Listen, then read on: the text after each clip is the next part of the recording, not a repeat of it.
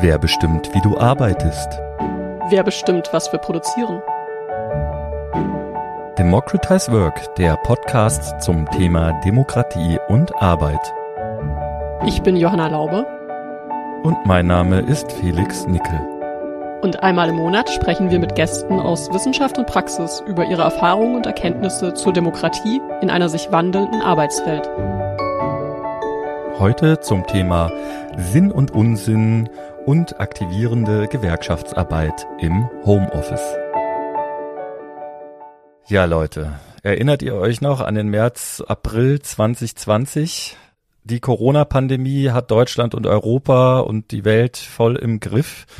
Ja, und ich persönlich sitze zu diesem Zeitpunkt an meinem Schreibtisch und setze eine Website für ein Forschungsprojekt auf. Na klar, ne, das ist eigentlich sinnvoll und spannend. Immerhin sollen die Leute ja auch Zugang zur Forschung von meinen KollegInnen und mir erhalten.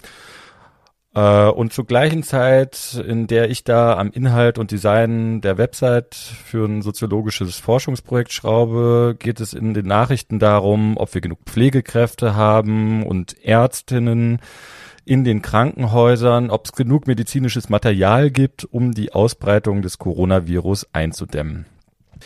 Tja, und in der Lage klopft immer lauter eine Stimme in meinem Hinterkopf an und fragt mich so, ja, was machst du da jetzt eigentlich, Felix?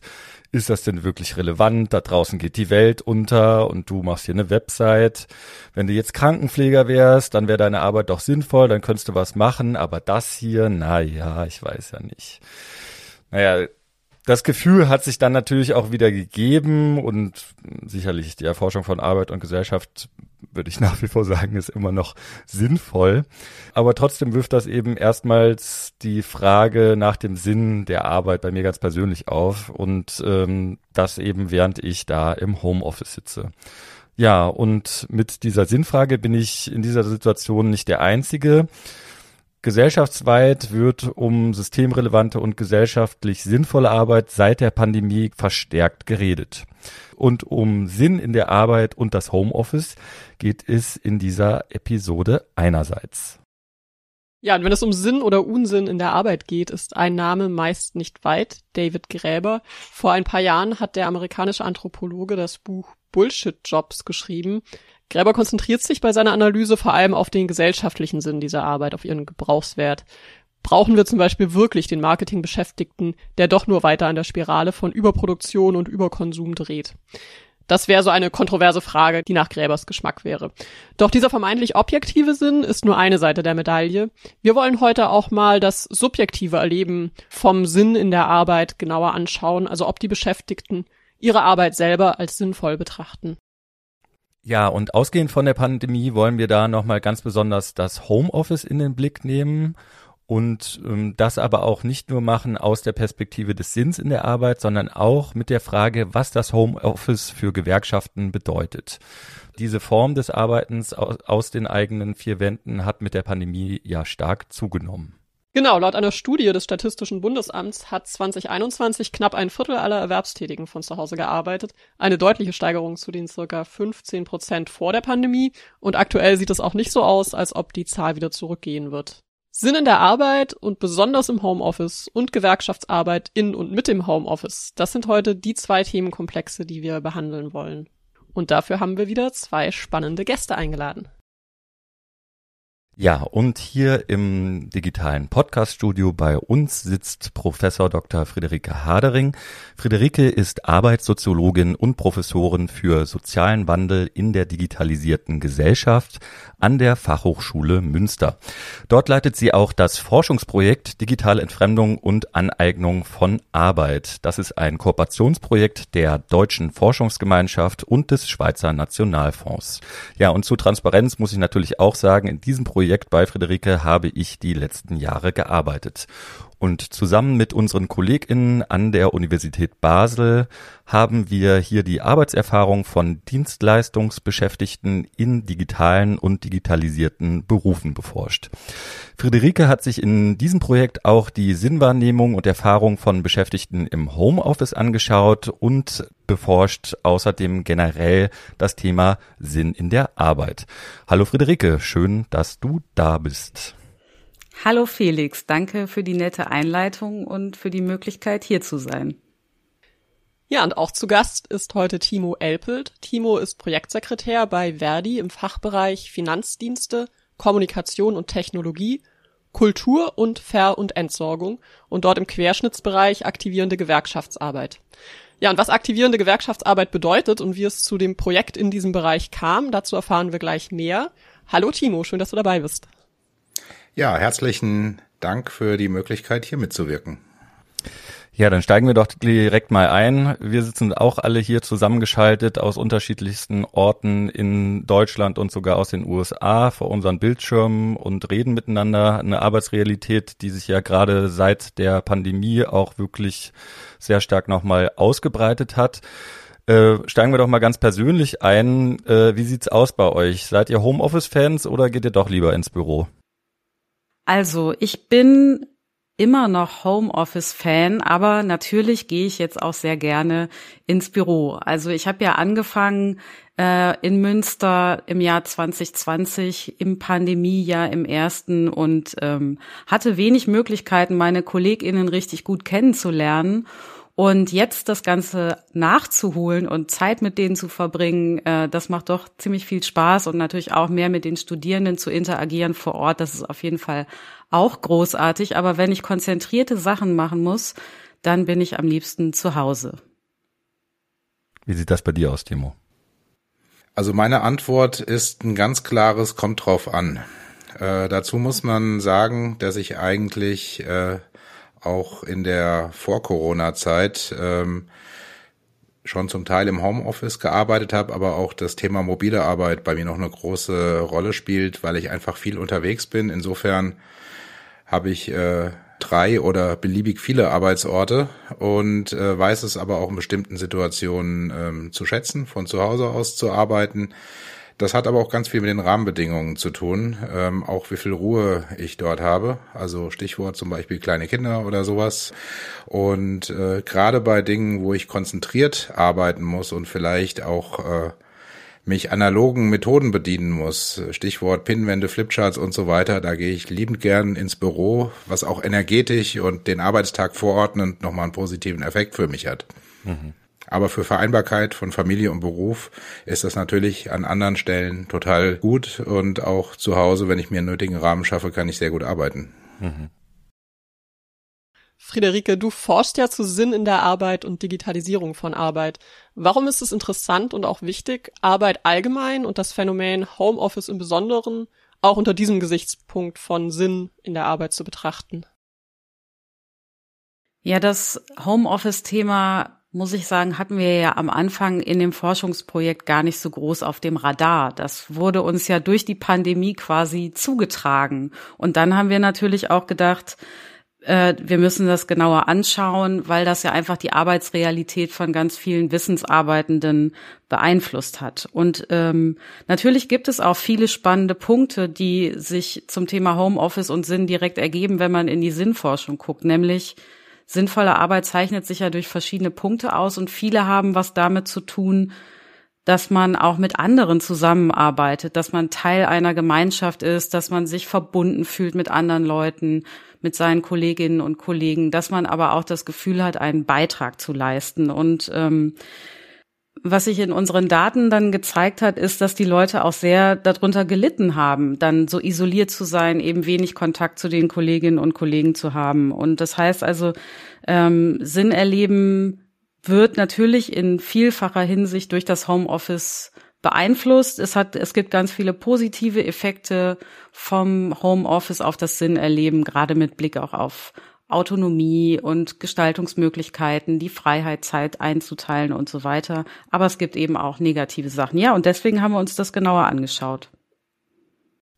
Also auch aus der Perspektive eines kommt darauf an und das ja, es gibt unterschiedliche Effekte davon. Timo, du arbeitest im Projekt Aktivierende Gewerkschaftsarbeit, haben wir gerade ja schon gehört. Und ja, was ist eigentlich aktivierende Gewerkschaftsarbeit? Ja, letztendlich äh, geht es darum, die betriebliche Ebene der Gewerkschaftsarbeit in Betrieben und Dienststellen zu stärken durch ganz äh, unterschiedliche Angebote, Werkzeuge, Instrumente. Da sind viele Dinge dabei, wo es um die, zum Beispiel um die Qualifizierung von ehrenamtlichen Kolleginnen und Kollegen geht. Es sind aber auch Dinge dabei, wo es um Kollaboration schlussendlich für gewerkschaftliche Gruppen geht. Und äh, an der Stelle kommen wir eigentlich schon dazu, äh, wie mit welcher Bandbreite von den Arbeitsrealitäten der Bereich aufgestellt ist, äh, für den ich zuständig bin, mit dem wir arbeiten. Da hat man Berufe, die ähm, vorher schon ähm, hochgradig technische Möglichkeiten genutzt haben, aber auch äh, richtig klassische Präsenzbetriebe. Dann kommt natürlich das Thema Systemrelevanz gerade in den letzten Jahren nochmal äh, dazu, wobei das geht auch aus der Mobilität äh, in bestimmten Branchen. Das heißt, das ist einfach ähm, sehr vielfältig und ähm, sage ich mal auch je nachdem, wie ein Betrieb sich organisiert. Es gibt auch virtuelle Betriebe, wo die Leute in der Realität sehr weit auseinandersetzen. Da äh, bekommt äh, dann Kollaboration schon wieder eine viel größere Bedeutung. Und an der äh, an der Stelle haben wir Möglichkeiten geschaffen, aber ansonsten arbeiten wir auch sehr viel mit Multiplikatorinnen zusammen, dass wir mit ehrenamtlichen Kolleginnen und Kollegen Konzepte auf den Weg bringen und dann Menschen darin ausbilden und befähigen, in ihrer Region, in ihrer Branche Dinge äh, weiterzutragen, immer mit dem Ziel, die betriebliche Basis äh, zu unterstützen, damit sie sich mehr selbst ermächtigen können, mehr beteiligen können und die Basis verbreitern können und letztendlich durchsetzungsfähiger für gute Arbeitsbedingungen werden. Und ähm, Querschnittsbereich bedeutet dann, dass ihr eben versucht, auch Erfahrungsaustausch und Lernprozesse zwischen diesen, wie du ja gesagt hast und wie man sich ja vorstellen kann, sehr verschiedenen Branchen und Betrieben herzustellen, oder? Ja, ein äh, Kollege von mir sagt immer, in diesen Branchen, in Verdi nennen wir das Fachgruppen, das sind äh, sozusagen die Säulen. Äh, da ist die Fachlichkeit, äh, da sind auch ganz konkrete tarifliche Dinge in der Regel drin verankert, außer wenn wir jetzt über größere Zusammenhänge wie den öffentlichen Dienst reden. Und es gilt aber auch, ähm, Gemeinschaftsräume zu füllen, weil ich sag mal, für ureigene gewerkschaftliche Anliegen, wo es darum geht, wie, wie stärkt man sich, aber auch gerade spätestens, wenn sozialpolitische und Verteilungsfragen dazukommen, ähm, dann ist ja gerade gerade die größere Klammergut und auch selbst bei den betrieblichen Themen, wenn man Menschen zusammenbringt, ist oft eine Erkenntnis da, dass man zwar in ganz unterschiedlichen Bereichen arbeitet, aber doch systemisch betrachtet äh, doch wieder ähnliche Schwierigkeiten hat und dass es total wertvoll ist, im Sinne von guter Beispiele auch voneinander und miteinander zu lernen, um zu merken, wo sind wir so unterschiedlich, dass es uns nicht weiterhilft, wo kann man gut auch Ideen transferieren für den eigenen Bereich und wo sind eigentlich Problemlagen oder Themen einfach sehr ähnlich und da lohnt der Blick über den Tellerrand und voneinander Honig saugen. Und seit wann gibt es das Projekt und was war die ausschlaggebende Idee für dieses Projekt?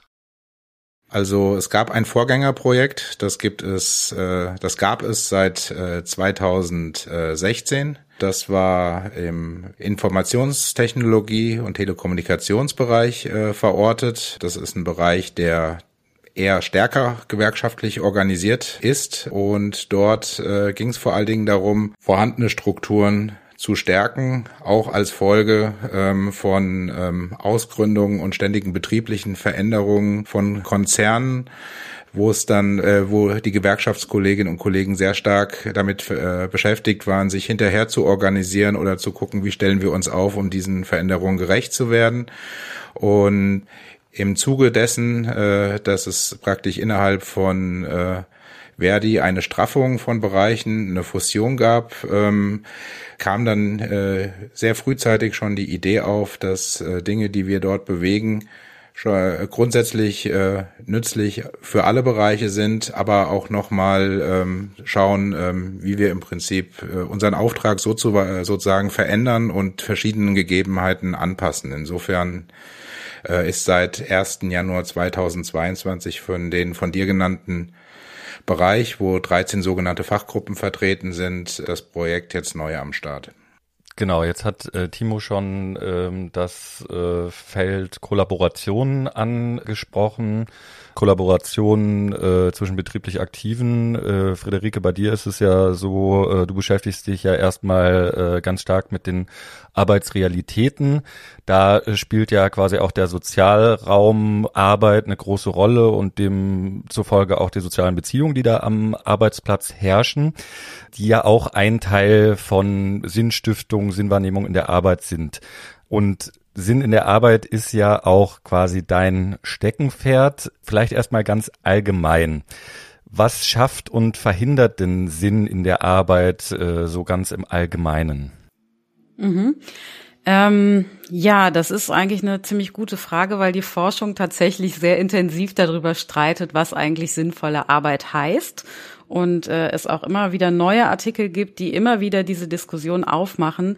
Aber es gibt ähm, relativ übereinstimmend ein paar verschiedene Aspekte oder Dimensionen, die sinnvolle Arbeit ausmachen. Und äh, vielleicht der erste ist, ähm, dass man sich dass man das Gefühl hat, man kann man selber sein. Also man kann authentisch sein, man äh, ist mit seinen eigenen Werten in Übereinstimmung, also man, äh, ja, man darf man selber sein.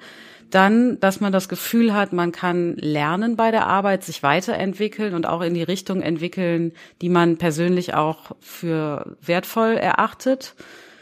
Äh, dann ist eine Dimension, dass man das Gefühl hat, Teil einer Gemeinschaft zu sein, also verbunden zu sein mit anderen Menschen, Teil eines größeren Ganzen zu sein. Und eine vierte Dimension wäre, ähm, dass man das Gefühl hat, man leistet einen Beitrag. Also man kann Leuten helfen mit der Arbeit, die man macht, man bringt die weiter, man trägt damit auch bei zu so einem gesellschaftlichen Fortschritt. Und ähm, man spürt diese Aspekte sinnvoller Arbeit dann, wenn man das Gefühl hat, beispielsweise, dass man seine Arbeit gut gemacht hat. Das merkt man ja auch selber teilweise. Und manchmal bekommt man sogar von anderen Menschen auch eine positive Rückmeldung, erfährt Anerkennung und auch dann erlebt man seine Arbeit als sinnvolle Arbeit. Mhm. Genau, ich glaube, was nochmal ganz wichtig ist zu betonen, ist, ähm, ne, es gibt ja auch diese Debatte rund um ähm, sogenannte Bullshit-Jobs, äh, so ein Begriff, den ähm, David Graeber ähm, auch geprägt hat. Da geht's doch aber eigentlich dann um was anderes oder was hat das mit Sinn in der Arbeit zu tun? Ja, das hat äh, schon auch was mit Sinn der Arbeit zu tun. Das Spannende ist erstmal, dass wenn wir aus der Forschungsperspektive über sinnvolle Arbeit reden, wir nicht nur darauf fokussiert sind, was ist jetzt der Nutzen der Arbeit, also der Gebrauchswert der Arbeit, sondern wir gucken das breiter an und fragen dann auch immer, was heißt das eigentlich für den Einzelnen, was stecken da für Erfahrungen dahinter. Und in der Diskussion um die Bullshit-Jobs geht es ja ganz konkret, also weniger darum, äh, es geht schon auch darum, wie die Leute ihre Arbeit erleben, nämlich natürlich als Bullshit, aber es ist viel kleiner gedacht. Da geht es ja nicht um die Frage von Einbettungen oder sowas, sondern es geht vor allem um die Frage, welchen gesellschaftlichen Nutzen hat denn die Arbeit? Und ich finde das spannend, dass es einfach eine wichtige Dimension ist, dieser gesellschaftliche Nutzen oder überhaupt Nutzen für andere der Arbeit, aber eben nicht der alleinige. Das heißt also, man muss das da immer etwas, etwas weiter denken. Und mit Sicherheit haben wir auch in der Gesellschaft immer wieder ähm, das Problem, dass es Aufgaben gibt, die gut bezahlt werden, die äh, auch teilweise anerkannt sind, die man aber vielleicht weniger braucht als manch andere Tätigkeiten, die eben wenig anerkannt sind und schlecht bezahlt sind. Mhm. Ja, das ist ja auch in der Pandemie nochmal klar geworden unter diesem ganzen Hashtag äh, Systemrelevanz und so weiter. Äh, jetzt kommen wir mal wieder zurück auf das äh, Homeoffice und ja, diese Möglichkeiten des mobilen Arbeitens, was ja meist als Homeoffice bezeichnet wird. Also von der Arbeitsstättenverordnung ähm, spricht man ja von mobiler Arbeit, weil Heimarbeit nochmal auch andere rechtliche Voraussetzungen hat äh, für den Arbeitgeber. Wie sieht es denn jetzt aus mit ja, Sinn im Homeoffice und Arbeitserfahrung im Homeoffice? Mhm. Ja, also ähm, erstmal war das ganz spannend zu sehen, dass in unserem Sample, also wir haben natürlich dann ja Wissensarbeitende angeschaut aus unterschiedlichen Berufsfeldern ähm, und ähm, dass in diesem Bereich ähm, in unserem Sample die Leute über, überwiegend zufrieden waren mit der Arbeit im Homeoffice. Also das wirklich erstmal sehr geschätzt haben, dass sie diese zeitliche Flexibilität haben, Dinge miteinander verbinden können, die Work-Life-Balance teilweise besser gestimmt hat. Aber es gab halt eben auch äh, Barrieren für das Sinnerleben, genauso wie es dann auch wieder Strategien gab von den Beschäftigten, wie sie ihre Arbeit sich selber sinnvoll machen. Also das ist auch eine Forschungsperspektive, die wir da drauf haben, dass ja Sinnerleben nicht einfach so was Passives ist, was so über uns kommt, sondern wir gestalten uns unsere Arbeit als sinnvolle Arbeit. Und ähm, Vielleicht mal zu den Barrieren. Da ist, äh, wie man das auch erwartet, eben diese Einsamkeit auf jeden Fall eine große Barriere gewesen. Dieses Gefühl auch äh, entfremdet von anderen zu sein. Also wir haben in den Gesprächen auch gefragt, inwieweit denn dieser Entfremdungsbegriff ähm, etwas ist, wo sie mit in Resonanz gehen, wo sie was mit anfangen können. Und da haben durchaus einige gesagt, ja, wenn Entfremdung, dann auf jeden Fall diese Entfremdung von anderen, von den Kolleginnen und Kollegen und von den KundInnen oder KlientInnen. Ähm, ein anderes Problem, eine andere Barriere des Sinnerlebens war auf jeden Fall der Stress. Das ist ja auch ganz spannend, äh, dass auch andere Studien gezeigt haben, dass es vielfach im Homeoffice eine Stresszunahme gab. Es gibt auch mittlerweile andere Studien, die zeigen, es gibt auch eher eine Abnahme, aber ähm, das ist ganz interessant, wie da die äh, Ergebnisse doch auch heterogen sind. Also bei uns gab es schon die Diskussion über Stress und auch Zeitdruck, weil es in der Phase ja auch häufig das Bemühen gab, alles, jedes Meeting durch ein digitales Meeting zu ersetzen. Ähm, und das hat das nicht gerade entspannt. Ähm, naja, und dann ähm, gab es auch ein großes Hinterfragen der Bedeutung der Arbeit. Und das fand ich persönlich auch ganz spannend, dass man ja auch in der Pandemiezeit so eine Phase hatte, wo es durchaus auch so einen Diskurs gab, dass Leute jetzt eben die Bedeutung ihrer Arbeit hinterfragen und äh, nochmal anders überlegen, wie wollen sie eigentlich arbeiten, wie wollen sie leben. Und das hat sich auch in unserem Sample gezeigt, dass manche dann gesagt haben, wenn ich dann da alleine zu Hause sitze und äh, die Kolleginnen und Kollegen fehlen, dann frage ich mich, was mache ich hier eigentlich? Also haben dann auch überlegt, was will man denn jetzt von der Arbeit? Und ähm, ja, dann gab es eben ganz viele Strategien, um die Arbeit für sich wieder sinnvoll erlebbar zu machen, nämlich dass man versucht hat, neue Meetings, also positive Meetings zu machen, äh, virtuelle Lunch-Meetings, private Telefonate. Dann gab es, das äh, hat wahrscheinlich jeder von uns erlebt, diese digitalen Weihnachtsfeiern und ähnliches.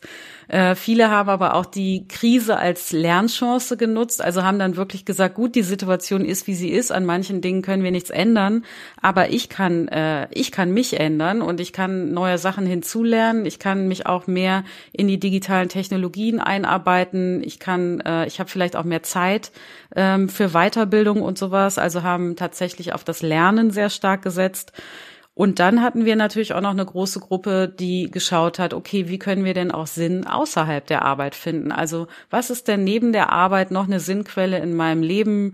Ähm, vielleicht andere Hobbys. Ich meine, auch da war man ja sehr eingeschränkt, was man machen konnte. Viele Dinge gingen ja nicht, aber dass man einfach das Spektrum erweitert hat. Das waren diese Zeiten, in denen viele dann angefangen haben mit dem Sauerteigbrot oder ähnlichem, ja, dass man einfach neue Interessensfelder für sich aufgemacht hat. Mhm.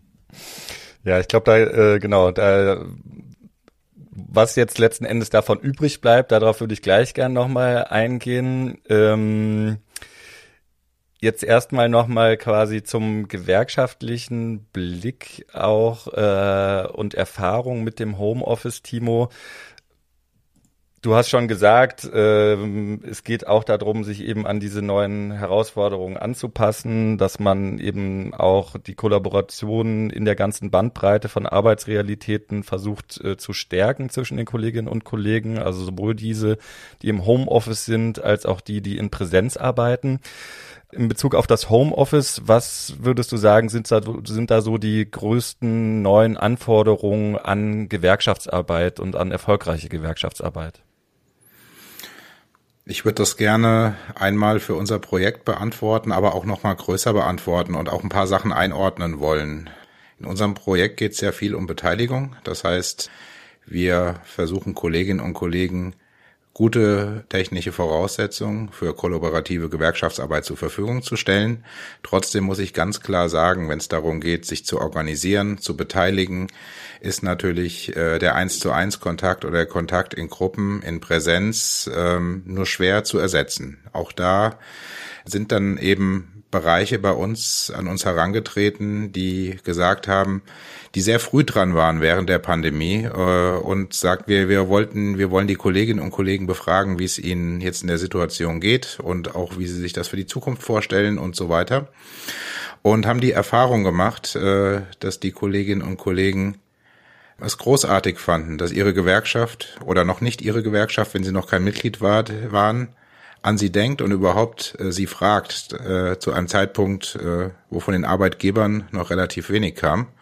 Gleichzeitig dann die, äh, gerade wenn man eine quantitative Befragung macht, ähm, dann kommt dort an Mobilisierungseffekt oder wie, wie arbeiten wir dazu weiter relativ wenig. Und das war eigentlich die Stelle, wo dann äh, an, wo jemand praktisch an uns als Projekt herangetreten ist und äh, gefragt hat, habt ihr noch eine Idee mit dem Blick auf Beteiligung, wie wir das anders machen können. Und äh, an der Stelle haben wir uns dann halt auch überlegt, äh, wie können wir im Prinzip eine Telefonansprache für Kolleginnen und Kollegen im Homeoffice äh, organisieren, aber auch Kolleginnen und Kollegen dafür fit machen, weil äh, die Barriere, jemanden ähm, face-to-face -face anzusprechen, die ist für viele schon groß aber trotzdem noch mal kleiner als äh, wenn man jemanden anruft, den man gar nicht sieht. Und da haben wir uns halt auch überlegt, wie schaffen wir dort über Breakout Rooms und Austausch und Whiteboards, wie schaffen wir dort Möglichkeiten, sich erstmal auszuprobieren darin im geschützten Raum, um sich das dann auch wirklich zu trauen. Äh, haben damit äh, gute Erfahrungen gemacht, wenn wirklich äh, Menschen bereit waren, wirklich diesen Schritt auch äh, zu gehen und damit dann auch weiterzuarbeiten. Aber das war schon aufwendig. Also äh, gab auch viele, die diesen Schritt gar nicht gegangen sind. Aber jetzt nochmal zur größeren Einordnung da sind die Herausforderungen oder der gewerkschaftliche Blick nochmal in noch mal sehr vielfältig auf das Thema, weil es gibt Bereiche, die haben vorher äh, schon mit mobiler Arbeit und mit Homeoffice äh, gearbeitet und ich würde gerne noch einen zusätzlichen Begriff reinbringen, Telearbeit, weil ähm, ausgewählte Konzerne haben dazu nämlich auch einen Tarifvertrag auch schon abgeschlossen, wo auch die Arbeitsbedingungen in der Telearbeit geregelt sind. Und da gibt es durchaus eine Unterscheidung zu Homeoffice, wenn auch von vielen das gleiche gemeint ist. Die große Unterscheidung liegt daran, was bedeutet das eigentlich für den Arbeits- und Gesundheitsschutz? Und wer zahlt die Sachen? Also wie ist die Ausstattung überhaupt? Habe ich einen rückengerechten Stuhl? Ähm, äh, stehen mir die technischen Voraussetzungen äh, zur Verfügung? Äh, und so weiter und so weiter. Wer zahlt eigentlich den Strom und alles andere, was äh, so anfällt? Und ähm, wir haben das eigentlich erlebt in der Breite, dass äh, auch Konzerne, die durchaus Krisengewinner waren, sehr offen für mobile Arbeit und Homeoffice waren. Aber spätestens, wenn man zu dem Punkt kommt, äh, was bedeutet das für den Arbeits- und Gesundheitsschutz und was kostet das, sich dann sehr verhalten, verhalten haben.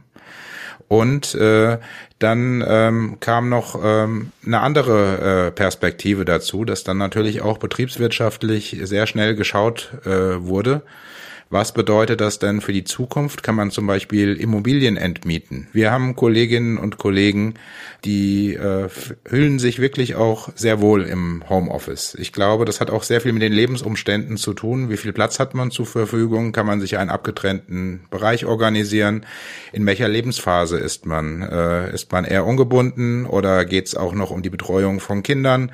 Wie zentralisiert oder dezentralisiert äh, ist der eigene Arbeitsbereich? Das heißt, äh, wie viel verbringe ich sonst Zeit im Zug äh, oder auf der Autobahn.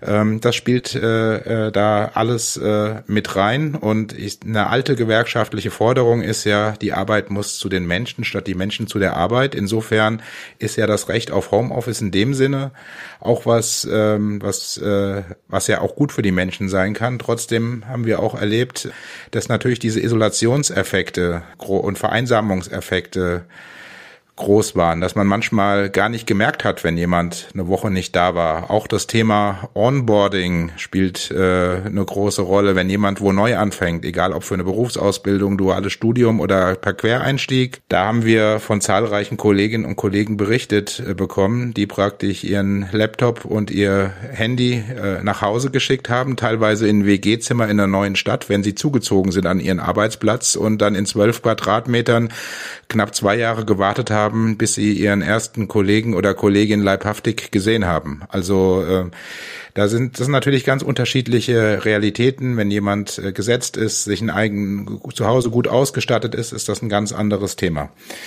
Mal unabhängig von der Frage, ähm, welchen Wert hat eigentlich auch interdisziplinäres Arbeiten, auch im Sinne von Innovation und äh, bereichsübergreifendes Denken und nicht nur für seinen Bereich äh, getunnelt zu sein.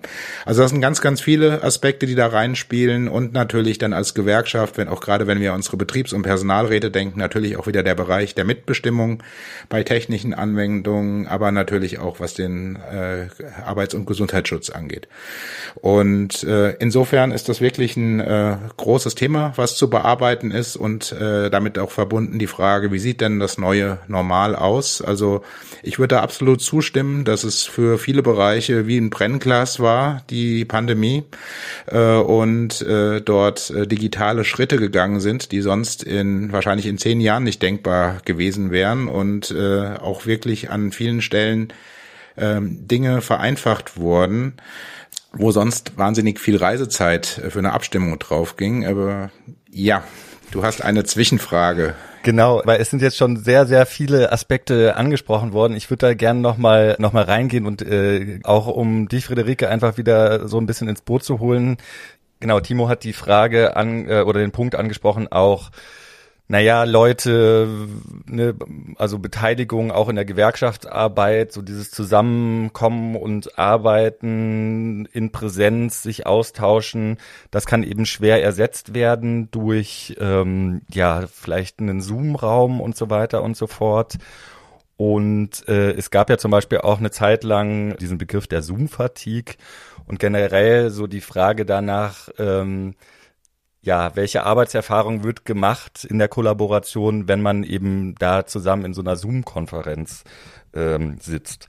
Friederike, was würdest du denn sagen? Wie sind da deine Ergebnisse? Was hat das ja äh, auch mit der Wahrnehmung so des Sozialraums Arbeit gemacht? Mhm. Ähm, ja, das hat natürlich ähm, sehr fundamental das verändert, was wir eigentlich so unter sozialem Raum im Kontext von Arbeit verstehen. Und ähm, ich will da auch ein bisschen so über ähm, die Daten, die wir da jetzt erhoben haben, hinausgehen. Ähm, wir haben das natürlich diskutiert, das Thema, und äh, haben auch dann immer die Frage aufgegriffen, inwieweit es denn auch eben eine ja, äh, Desozialisierung der Arbeit ist oder sowas. Und in der Erfahrung der Pandemie selber haben das natürlich auch Leute dann so erlebt. Aber insgesamt ist das, glaube ich, äh, ein größeres Thema eigentlich, weil ähm, wenn man wenn man erstmal Arbeit als einen ganz wichtigen Ort versteht, an dem soziales Leben stattfindet, dann würde natürlich Homeoffice bedeuten, ähm, dass auch Videokonferenzen und so das natürlich nicht annähernd äh, ersetzen können. Und ähm, dann stellt sich aber die Frage, ähm, welche Bedeutung hat denn eigentlich Erwerbsarbeit in dem Leben der Leute und welche Bedeutung ähm, haben auch vielleicht andere Formen des Tätigseins, wenn man darüber nachdenkt, wie eigentlich soziale Einbettung in so einem größeren Sinne auch gedacht werden kann. Das heißt also, äh, man könnte sagen, ähm, die fehlende Verbindung, die man dann teilweise im Homeoffice hatte, wenn die an anderen Stellen aufgehoben werden konnte durch neue Formen des Zusammenseins, auch über neue Formen des Tätigseins, dann wäre das alles gar nicht so schlimm. Aber das war natürlich in der Pandemie nicht so und ähm, das ist auch eher eine, ja, teilweise eine, eine Utopie, wie Arbeit halt anders gedacht werden könnte. Ne? Also das ist, glaube ich, ein wichtiger Punkt, dass man da auch immer über die eigentliche Erwerbsarbeit hinausdenken muss. Und das man kann dann natürlich auch noch fragen, ähm, wie wird sich das denn in Zukunft entwickeln? Wie wird sich denn Zusammenarbeit, digitale Zusammenarbeit in Zukunft entwickeln? Ich glaube, viele Dinge werden nach wie vor in Präsenz viel besser funktionieren. Und ähm, das, glaube ich, auch braucht man gar keine Bemühungen machen, da zu versuchen, alles irgendwie zu ersetzen, sondern es entstehen ganz andere Dynamiken, wie Timo das ja auch eben beschrieben hat. Man merkt bei aller Unterschiedlichkeit auch, was die gemeinsamen Punkte oder die gemeinsamen Erfahrungen sind. Man kann besser voneinander lernen. Man hat ein viel vollständigeres Bild eigentlich durch die verschiedenen Sinne, die man ja auch benutzen kann.